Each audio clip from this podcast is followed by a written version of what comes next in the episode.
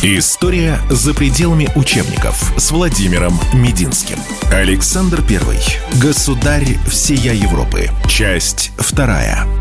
А Наполеон и сам не раз задевал Александра лично. Самое огромное дело связано с его ответом на ноту протеста, который в 1704 году, еще до Стерлица, Александр направил по поводу так называемой кражи, это такой был скандал европейского масштаба, кражи герцога Энгиемского с территории германского Бадена. Герцог был потомком младшей королевской ветви во Франции.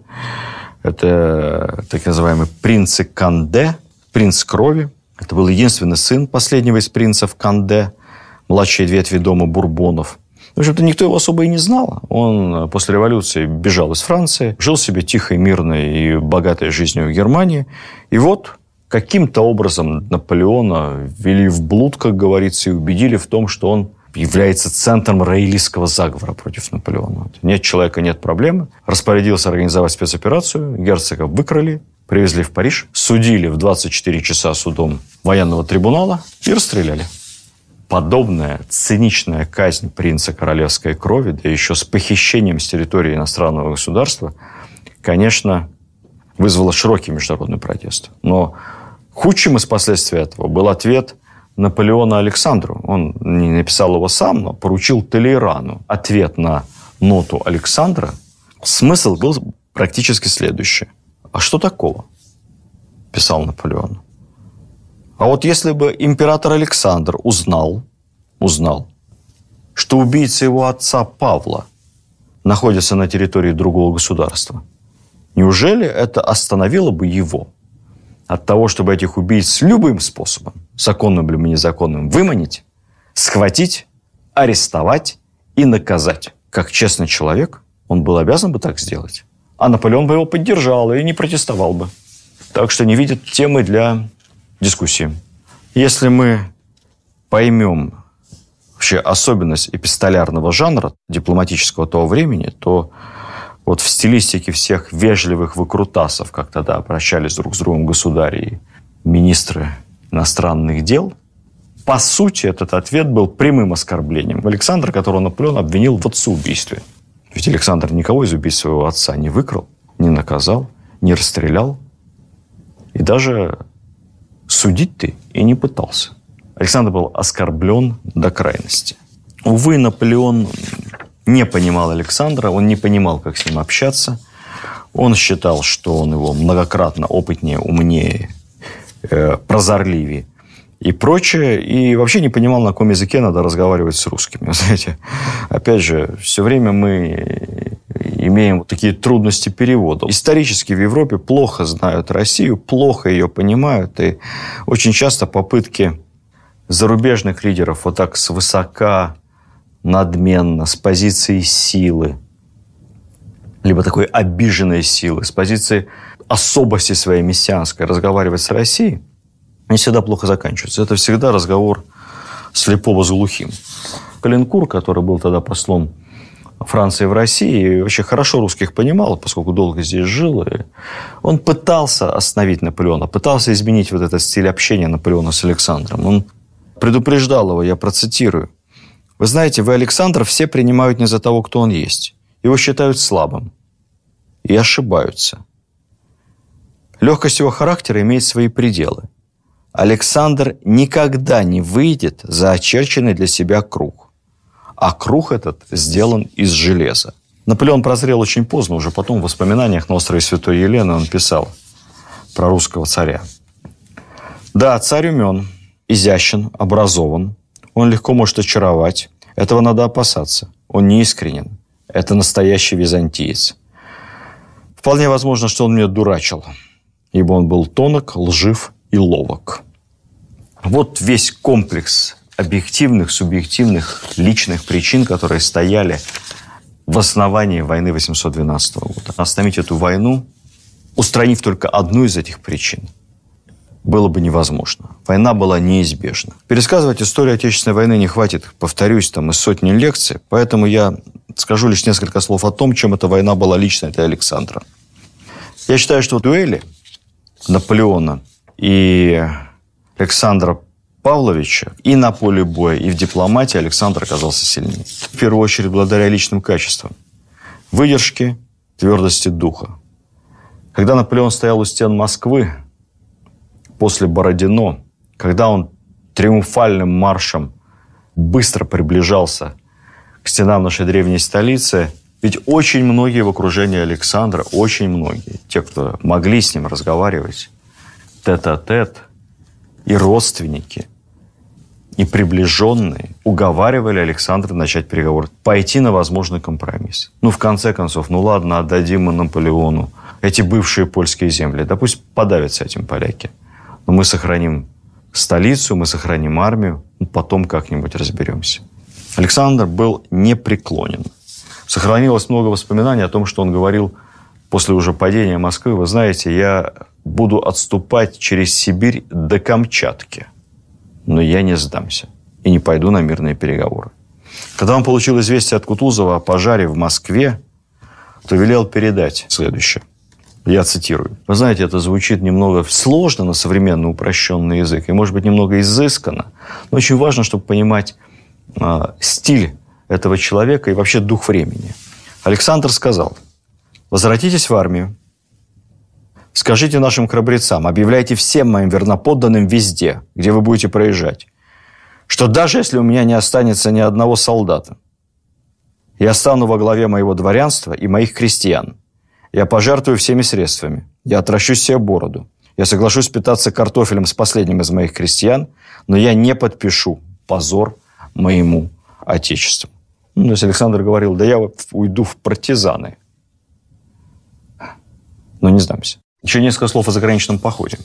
Существует легенда, основанная на ряде прямых и косвенных источников, что Кутузов отговаривал Александра от заграничного похода, настоятельно требовал не переходить границу Российской империи, пусть, мол, там дальше немцы и англичане сами с Наполеоном воюют.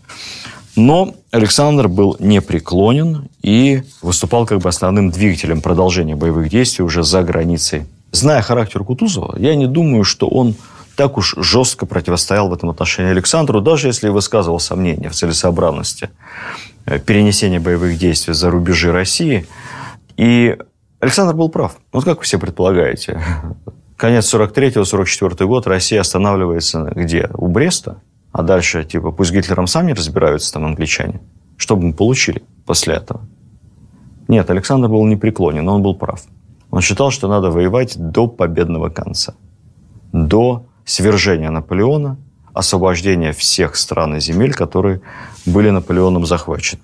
Надо сказать, что даже после катастрофы под Березиной Наполеон сдаваться-то не собирался. Он публично отвергал предложение о мире на невыгодных для Франции условиях, как он полагал, и был настроен очень решительно. Поэтому вся вот эта история с нецелесообразностью загранпохода, мне кажется, это неправда. И это в любом случае говорит в пользу Александра как политика и как стратега. Немного о личных качествах Александра, которые он проявил уже в заграничном походе. Вы знаете, если в кампании 812 года Александр находился в Петербурге главным образом, и не при армии, не мешал руководить армией, то в заграничном походе он тоже не повторял больше никогда ошибок у Стерлица, не вмешивался в оперативное руководство штаба, но при этом демонстрировал ну, по-настоящему незаурядные мужские личные качества. Он был храбр, часто подвергался смертельной опасности. Во время битвы при Дрездене, одной из последних побед Наполеона, прямо рядом с Александром разорвалось ядро, которое убило, оторвало обе ноги, по-моему, бывшему наполеоновскому прославленному генералу Моро, который перешел на сторону Александра и э, был его военным советником. Вообще есть интересная история. Моро был одним из э, конкурентов Наполеона в битве за власть во Франции. Вообще, это был основной противник Суворова, к слову сказать, еще во время тех самых итальянских походов. Это очень талантливый французский военачальник, очень успешный. Наполеон его ревновал, Наполеон его подозревал в нехорошем, в конце концов арестовал, но, правда, не судил, все-таки понятие имел выслал за границу, и Моро уехал в Америку, в Соединенные Штаты. Когда в 812-м армия 12 языков Бонапарта вторглась в Россию, Александр даже думал пригласить Моро как бы такого независимого военного эксперта, хорошо лучше, чем кто бы то ни было, знавшего Наполеона все его сильные и слабые стороны, пригласить его командовать русской армией. Но это технически было невозможно реализовать, он был в Америке. Но все-таки к нему отправили посланца, его в итоге уговорили приехать, и уже во время заграничного похода в 813 году генерал стал одним из главных советников при штабе русской армии. Вообще, по легенде, Наполеон Моро ненавидел. И когда он увидел в подзорную трубу, разглядел Моро, он лично навел пушку, самую дальнобойную, он все-таки хороший артиллерийский офицер, лично навел пушку и выстрелил. И вот этим вот ядром оторвал а, несчастному французу обе ноги. Тогда да и сейчас уж шансов не было. Он скончается через несколько дней. Чуть не убил Александра. История за пределами учебников с Владимиром Мединским. Александр I. Государь всея Европы. Часть вторая. При другой битве, э, битве народов под Лейпцигом, э, Александр вообще оказался в гуще схватки. Прямое конное столкновение – это страшная вещь совершенно. Обычно все-таки конница редко большими группами входила в прямую такую рубку, которая неизбежно превращалась в мясорубку. Но вот под Лейпцигом такое произошло, лейб-гвардии, казачьей части, собственно, охрана Александра столкнулась с французскими кирасирами, с тяжелой кавалерией гвардейской императора Наполеона. И Александр в этот момент находился буквально в двух десятках шагов от этого кровавого месива. Вот. Ничего не струсил, вел себя очень достойно. Так что можно сказать, что в отличие от Аустерлица, повзрослев, набравшись опыта, Александр проявлял и храбрость, и необходимую военную распорядительность. Но на самом деле лучшее из военных решений Александра, образцовое, я уже здесь буду подходить с вами, наверное, к концу нашего сегодняшнего рассказа, решение о котором почему-то у нас в нашей историографии говорится вскользь, а в советских учебниках не говорилось вообще, это блестящая операция по взятию Парижа. Вы знаете, заграничный поход начался, собственно, в 13 году. И весь 13 год, и первые месяцы 14 года, больше года, несколько европейских армий, потому что в основном-то Европа тут же переприсягнула, гонялись за Наполеоном по всей Европе. Наполеон метался, Наполеон отбивался, Наполеон одерживал победы и до последнего момента верил, что может переломить ход кампании. К марту 1814 года непосредственно в распоряжении Наполеона было около 60 тысяч штыков и сабель. Находился он в Фонтенбло, не очень далеко от Парижа, и намеревался пройти еще по северу, деблокировать несколько французских гарнизонов, что позволило бы ему резко увеличить свою армию сразу еще примерно до 100 тысяч штыков. С этой армией Наполеон намеревался выбить союзников с территории Франции. Александр принял незаурядное решение не гоняться за Наполеоном, не пытаться поймать его, а быстрым переходом и неожиданным штурмом взять столицу Франции, Париж. Столицу, которая была защищена, но гарнизон, который, конечно, не мог выдержать долгую осаду. Русские войска неожиданно оказались у стен Парижа. Далее кровопролитнейшее сражение. Первый день бои на улицах. Командующий гарнизона Парижа предлагает начать мирные переговоры. Он тянет резину, он ждет Наполеона, который придет на помощь. Но Александр уже умудренный опытом человек диктует следующее послание. Немедленно капитулируйте, или завтра же вы не узнаете места, где была ваша столица. Французы испуганы, французы капитулируют, и сразу же, через несколько дней после этого, к Наполеону приходят его же маршалы и говорят, «Сир, столица пала, вера в империю потеряна» во имя Франции, отрекитесь. И Наполеон, у которого 60 тысяч под боком, и еще столько же рядом, Наполеон, от которого отворачивается вся верхушка его армии, Наполеон отрекается. Вы знаете, эта история с э, взятием столицы, решение, которое принял Александр, оно показывает, насколько он хорошо понимал национальную психологию, психологию масс. Я напомню вам события не такой далекой истории. Октябрь 1941 года. Немецко-фашистские захватчики находятся в районе Шереметьевского аэропорта, где-то там, за Химками. В принципе, по Кремлю можно бить из дальней артиллерии. Москва в полукольце. Здесь они прорываются через Подольск, а тут они уже давно прошли на западе Бородинское поле. И все ближе, ближе и ближе. Народ мечется, обозы уходят по Владимирскому тракту на восток, посольство и правительство эвакуированы в Куйбышев. И только Сталин понимал, что с ним сделал Гитлер, войдя в Москву. Подвергнув риску себя и членов Государственного комитета обороны, тех, кто был рядом с ним, остаться в городе, несмотря ни на что. Потому что Сталин точно так же понимал психологию масс. Вождь, лидер, руководитель государства, который потерял столицу – психологически проиграл войну. Он становится правительством в изгнании. Даже если это изгнание где-то там за Волгой или там за Уралом, но ты уже, ты уже в изгнании. Поэтому Сталин, понимая вот эту вот психологию, не покинул столицу. Наполеон этого не понял, а Александр это знал.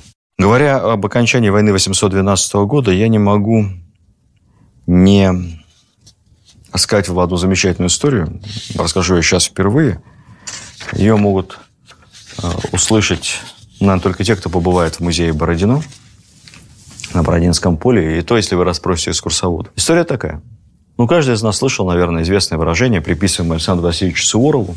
«Всякая война закончена только тогда, когда похоронен последний солдат». Эта фраза является девизом всероссийского движения поисковиков объединяющего поисковые отряды по всей нашей стране. По сей день, каждый год, находящих все новые и новые братские могилы незахороненных солдат Великой Отечественной.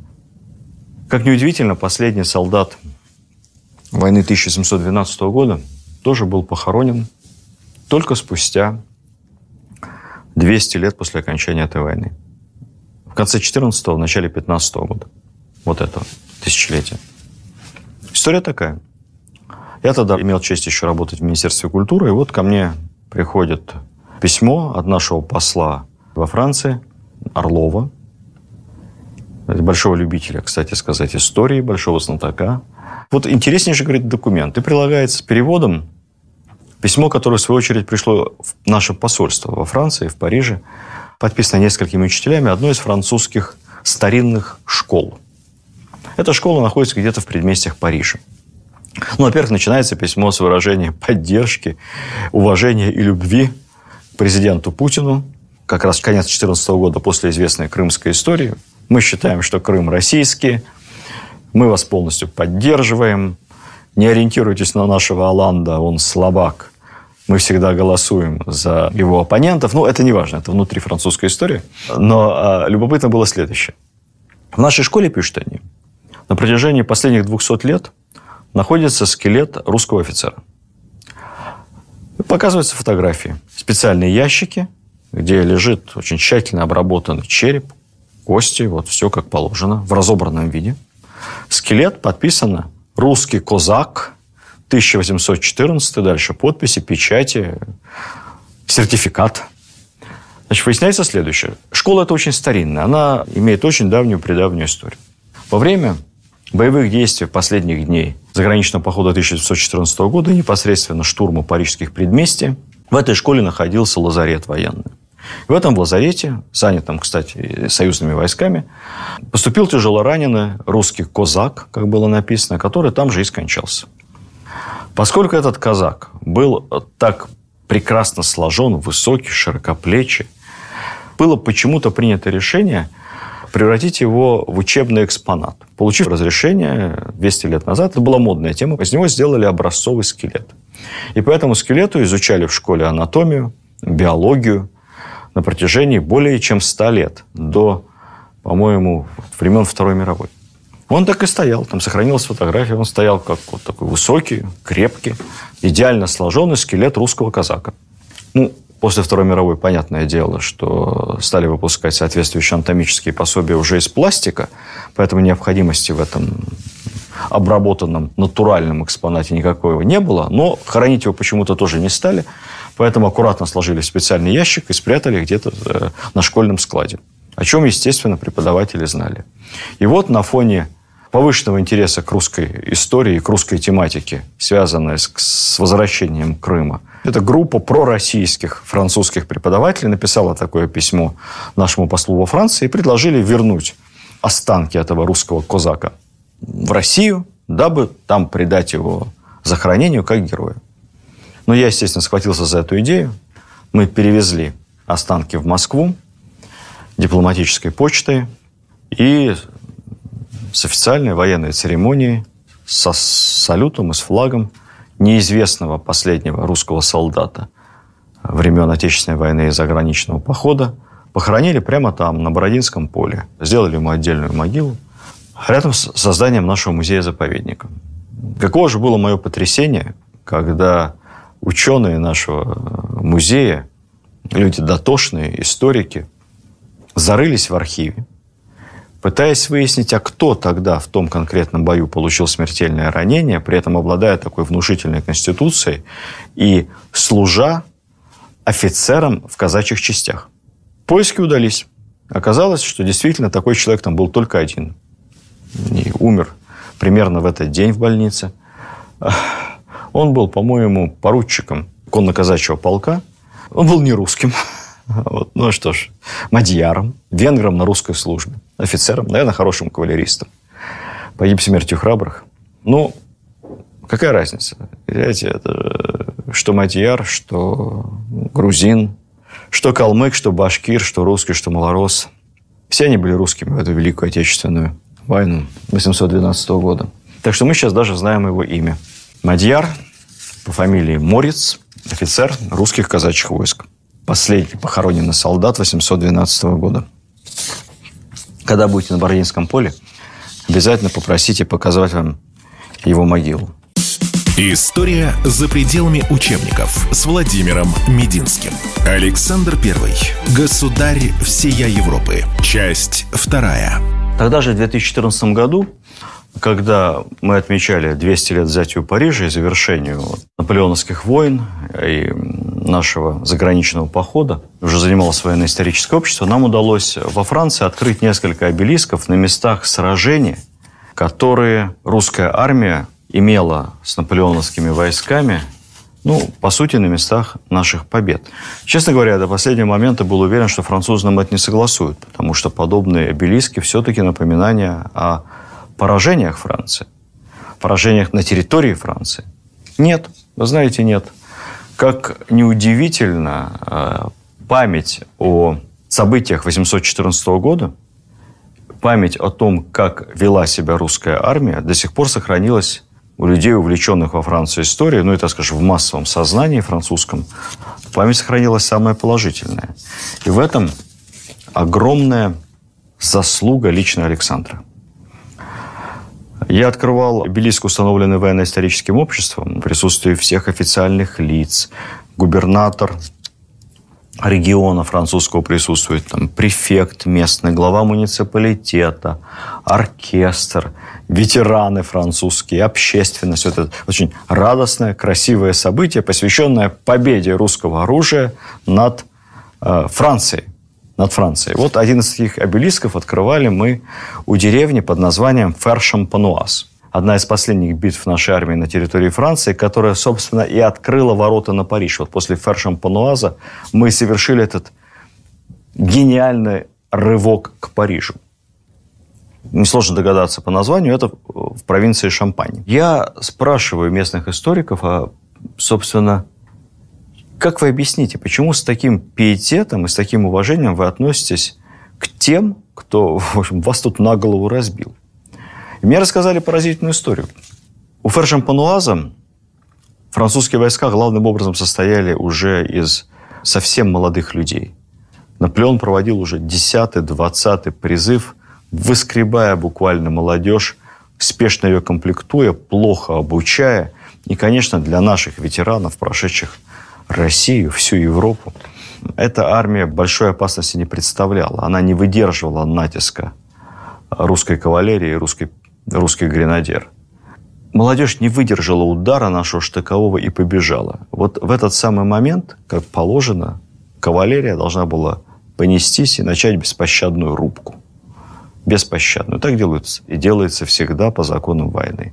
Александр I, наблюдавший за этой битвой, находившийся прямо где-то на возвышенности, немедленно отдал личный приказ прекратить преследование и отпустить всех этих, кто бежит с поля боя, не преследовать, не брать их в плен, не убивать, не дай бог.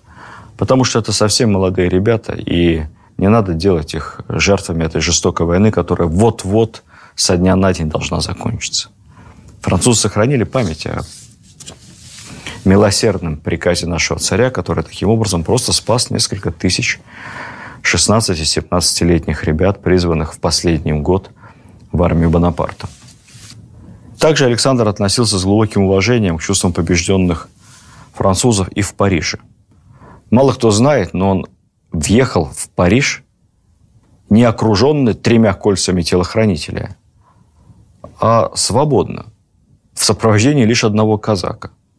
Затем он часто прогуливался по Парижу верхом или пешком, также в сопровождении адъютанта, без всякой свиты, ничего не боясь. Он вел себя в Париже как герой, как парижанин, как человек, которому совершенно нечего бояться. Он отменил унизительное обычай поднесения победителю ключей от города. Помните? Напрасно ждал Наполеон Москвы колено преклоненный с ключами старого Кремля – Александр не ждал ключи от Парижа. Он сказал, не надо, вам это будет обидно, а мне это ни к чему. Он приказал освободить всех французских пленных после сдачи Парижа и отпустил их домой. И самым жестоким образом пресекал мародерство, а, если оно случалось среди русских солдат. Если союзники ну, вели себя по-капиталистически, как положено, и австрийцы, и прусаки, и англичане, они забирали у Франции порты, крепости, конфисковывали корабли, пушки – забирали территории в Италии, на Балканах.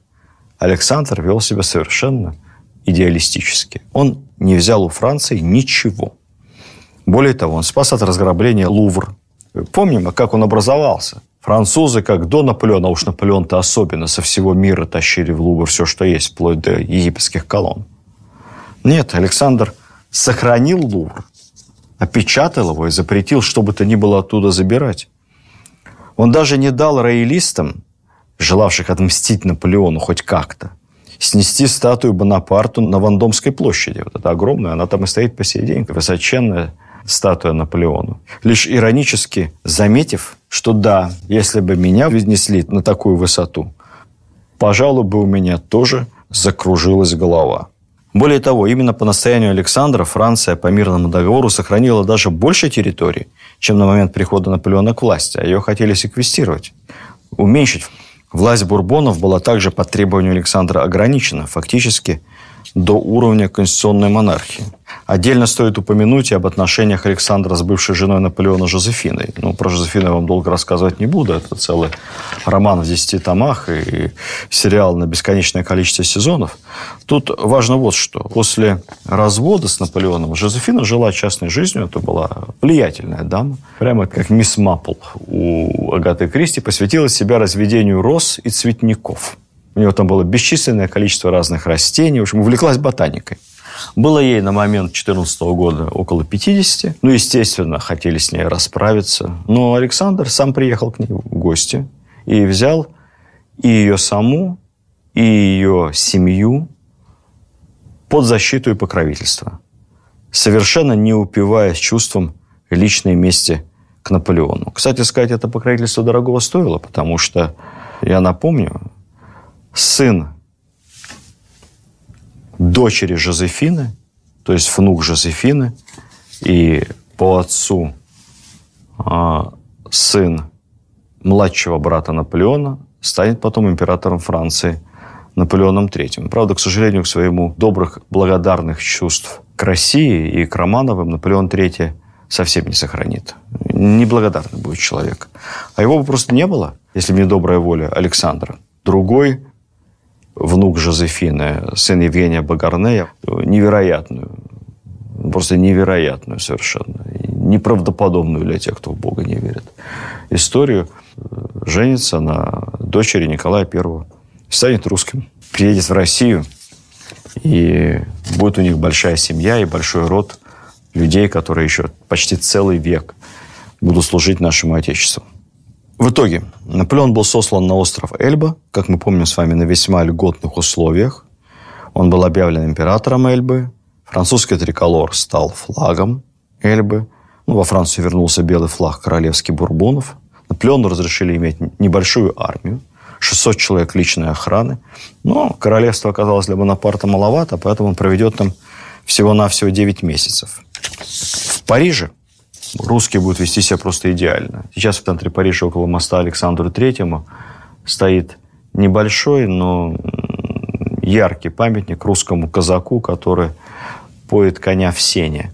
Вот наши казаки, они ведь прославились не только тем, что подгоняли французских официантов. Быстрее, быстрее, давай, накрывай. Быстро, быстро. Но и прославились безупречным поведением. Офицеры за все платили. Рестораны ломились от дорогих кушаний, и наши офицеры были там самыми лучшими гостями. Я вспоминаю мемуары той поры. Зашли позавтракать. Ну, для начала выпили с друзьями по две бутылки шампанского на нос. И каждый закусил тремя дюжинами устриц. Ну, а потом перешли, собственно, к завтраку. Поэтому после тяжелой войны, двух с лишним лет, русские солдаты отдыхали. История за пределами учебников с Владимиром Мединским. Александр I. Государь всея Европы. Часть вторая. Вообще, тот стиль обращения с побежденной Францией, с парижанами, та корректность, я прямо чувствую, что мы пытались сделать и во многом сделали так же потом в Германии 45 года. Конечно, несопоставимы масштабы этих войн, несопоставимы нравы, но русский солдат-победитель, наверное, просто генетическая память. Он никогда не унижал своего побежденного врага. Мы помним с вами, что граф Францов, хозяин знаменитого Воронцовского дворца в Крыму. И наместник Крыма, Новороссии, блестящий администратор, которому многим обязаны в развитии Крыма, Одессы, Херсона, вот всех этих новороссийских областей того времени. Граф Воронцов на тот момент командовал корпусом в Париже. И когда наши войска Париж спустя некоторое время покинут, не у всех офицеров будут деньги расплатиться за устрицы с шампанским. Многие пили в долг, наделали долгов. Но русская армия не может делать долгов. Поэтому богатейший человек, граф, распродаст многие из своих имений, чтобы из личного кармана в каждой гостинице, в каждом ресторане, в каждом кафе. Ну, уж не знаю, как там насчет домов терпимости, но везде он лично оплатит долги всех русских офицеров – Россия никому никогда ничего не должна.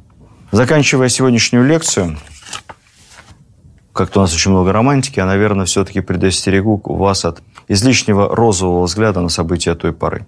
Я сам увлекся приятного нашему уху историями. Знаете, на самом деле война страшная вещь. И ничего радостного, ничего такого э, прекрасного вокруг крови смерти,